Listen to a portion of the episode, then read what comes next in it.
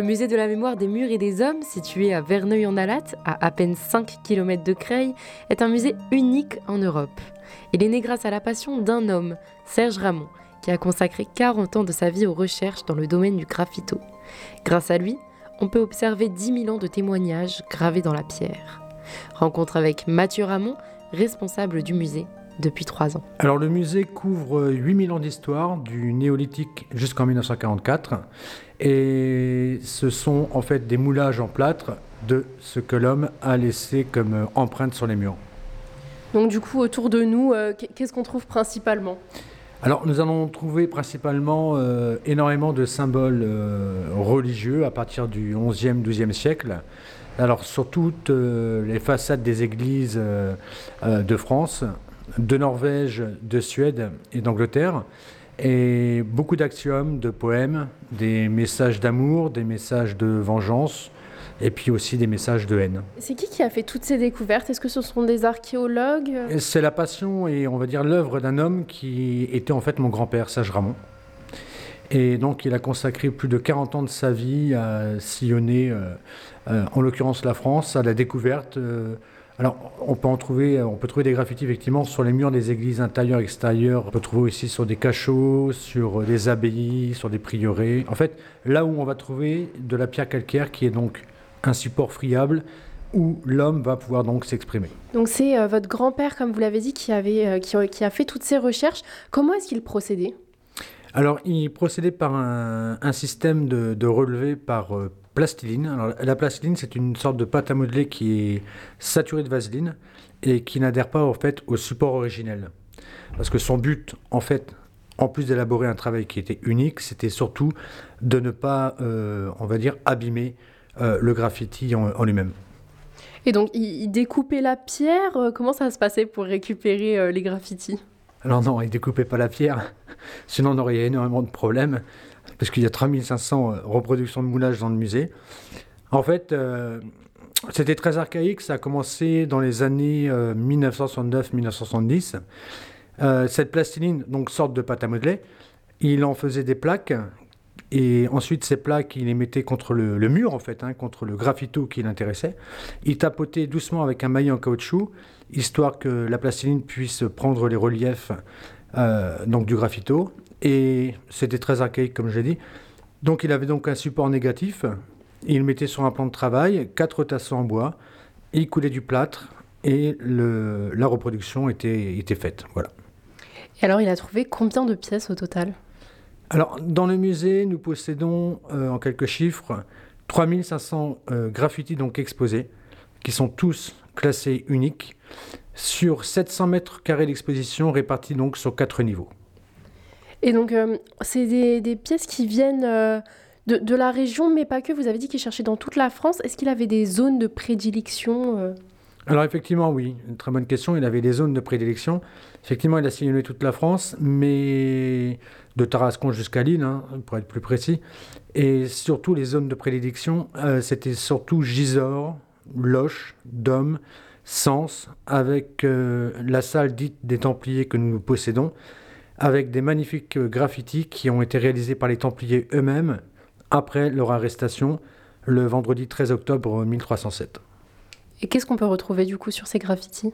Si on parle des graffitis des Templiers, c'est énormément de symboles euh, de revendication en fait du christianisme, puisque les Templiers ont, passé la vie, leur vie pardon, euh, euh, à Dieu et surtout à, sécuriser le, le, chemin des, des, pèlerins en Terre Sainte de Jérusalem.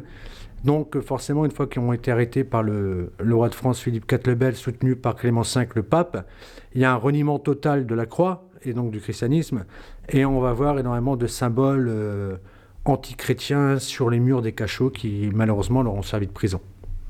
Et euh, est-ce que c'est un peu, on peut parler, euh, c'était un peu un journal intime pour, pour les gens de l'époque, c'était leur moyen de s'exprimer?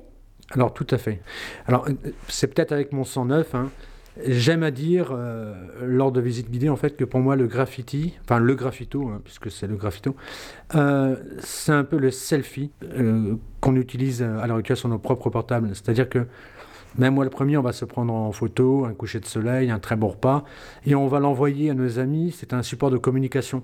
Là, en l'occurrence, virtuel et numérique. À l'époque, comme il n'y avait pas ça, forcément, l'individu, le lambda, alors surtout le paysan, le cerf ou le gueux, était généralement analphabète.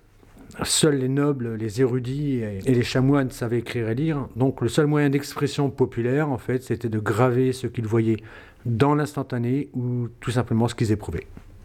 Est-ce qu'au fur et à mesure des siècles, euh, on constate justement une évolution de ces graffitis? Alors, on constate une évolution des graffitis. Malheureusement, les graffitis au sens propre se sont arrêtés réellement en 1944. Alors, pourquoi 1944 tout simplement en fait parce qu'il y a la reconstruction du pays par rapport au deuxième conflit. Donc l'homme va utiliser du ciment et du béton et l'individu ne, peut pas, ne peut pas graver sur du ciment et du béton. Euh, il y a une certaine chronologie qui est très intéressante à faire sur ce qu'on peut appeler aussi bien l'art pariétal que l'art populaire d'ailleurs. C'est très même très rapide. Hein. On peut parler de la grotte de Chauvet, moins 30 000, ou la grotte de Lascaux, moins 15 000 où là l'homme va euh, s'exprimer sur les parois des grottes en utilisant du pigment euh, végétal, donc ce qu'on appelle la rupestre. Ensuite, euh, vers moins 1500, l'âge du bronze, on va commencer à avoir les premiers graffitis qu'on va appeler pardon, des pétroglyphes.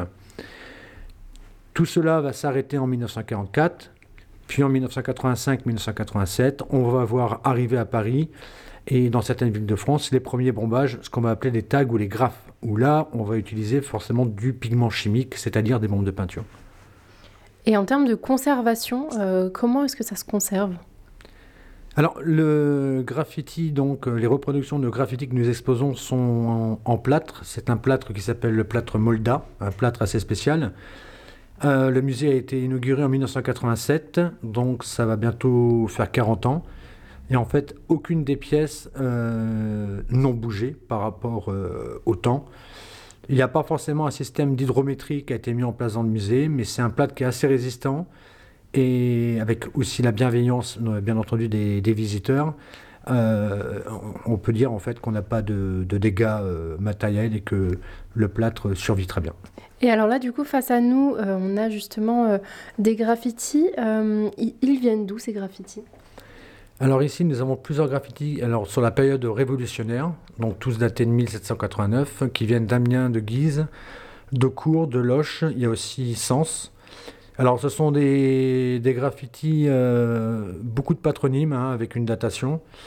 Euh, on peut lire par exemple CP Colin, prisonnier en mars 1793, donc un, personnage certainement noble et qui a très certainement euh, dû être guillotiné. Euh, nous avons aussi un autre personnage qui a été enfermé euh, euh, le 15 1794. Donc pareil, hein, s'il est enfermé, c'est qu'à mon avis, ça devait être un noble aussi. Donc là, nous sommes effectivement sur un panneau qui est dédié à la, période, à l'époque révolutionnaire. Comment s'organise le musée? Vous avez dit qu'il y avait quatre niveaux Oui, il y a quatre niveaux. Alors, au rez-de-chaussée, en fait, c'est chronologique.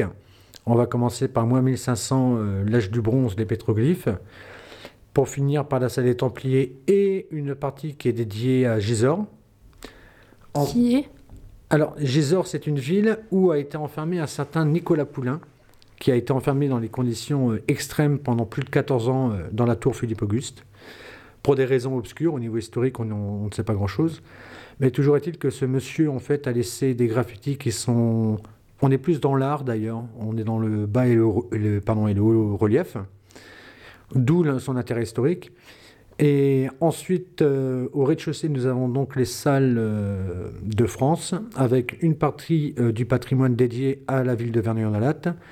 Et aux deux étages, en fait, c'est thématique aussi, puisque ça concerne les salles 14-18, 39-45, la très belle salle marine, qui fait plus de 100 mètres carrés avec 15 maquettes de bateaux. D'ailleurs, c'est la salle préférée de nos visiteurs. Et puis ensuite, tout ce qui concerne donc les salles picardes. Est-ce qu'il y a des graffitis qui ont été retrouvés qui ont permis euh, de, alors forcément de témoigner un moment euh, du passé, mais euh, d'en apprendre réellement. Peut-être qu'à un moment, des historiens se sont trompés et avec des graffitis qu'on a retrouvés, on s'est rendu compte que... Alors, très intéressante comme question parce qu'effectivement, il y a certains graffitis qui peuvent attester euh, et contredire malheureusement certains faits historiques. Euh, il faut savoir que l'archéologie et l'histoire, ce sont des phénomènes qui sont assez complexes si on n'a pas les bons écrits et si on ne se renseigne pas correctement. Je prends l'exemple à Compiègne où nous avons un graffiti qui date de l'an 929 qui atteste que le Saint-Suaire a été euh, à la chapelle de Compiègne. Et malheureusement, je crois que c'est Charles X qui a créé l'ordre, justement, un ordre religieux pardon, qui concerne Compiègne et qui concerne surtout cette chapelle. Donc on a une trace du passage du Saint-Suaire à Compiègne. Mathieu Ramon, le responsable du musée de la mémoire des murs et des hommes, m'a ensuite montré un graffito qui était cher à ses yeux de par son histoire. Il nous raconte. C'est ce qu'on appelle le célèbre carré magique, ou appelé communément le carré Sator. Alors c'est un palindrome qui se compose de cinq mots en latin. Alors il y en a un qui n'est peut-être pas forcément en latin, justement tout est énigmatique. Alors un palindrome, c'est cinq, euh, cinq mots, ça peut se lire, euh, se lire dans tous les sens. Ça fait des, des, centaines d'années en fait, hein, sans, euh, sans extrapoler, que l'homme, que l'historien, l'archéologue a fait des recherches, ont fait des recherches pour essayer de découvrir sa signification. Donc c'est le, le, fameux carré Sator Arepo Tenet. Opéra Rotas, d'ailleurs ils ont fait un film dessus qui s'appelait Tenet. Albert Einstein lui-même, en tant que physicien et mathématicien, s'est penché sur la question en créant trois systèmes de code binaire. Et la multiplication et l'addition de, ces lettres correspondent toutes, dans n'importe quel sens, au signe de la Kabbale 666. Or, il s'est avéré qu'en 1880, deux archéologues ont découvert ce symbole dans les ruines de Pompéi, un dans une villa et un sur un pilier. Or, Pompéi, c'est l'an 79 pardon, après Jésus-Christ, avec la fameuse éruption du, du Vésuve. Donc la datation et l'origine même euh, de cette symbolique, en fait, est très énigmatique parce que c'est quelque chose qui a été pensé, réfléchi. C'est pas simplement une simple croix qu'on va retrouver sur le fronton d'une de, façade d'église ou d'un pignon d'église. Non, non, c'est toute une, recherche euh, mentale, cérébrale. Et pour la plupart de, de certains historiens, ce serait le, c'est compliqué, le premier signe de reconnaissance des premiers juifs christianisés au 1er siècle.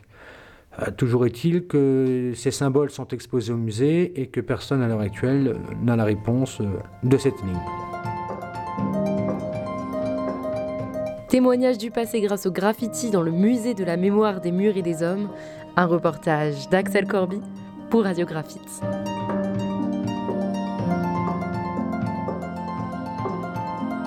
Cette émission est proposée dans le cadre des productions coopératives des radios associatives du nord de la France, une coopération qui a reçu le soutien de la région Hauts-de-France.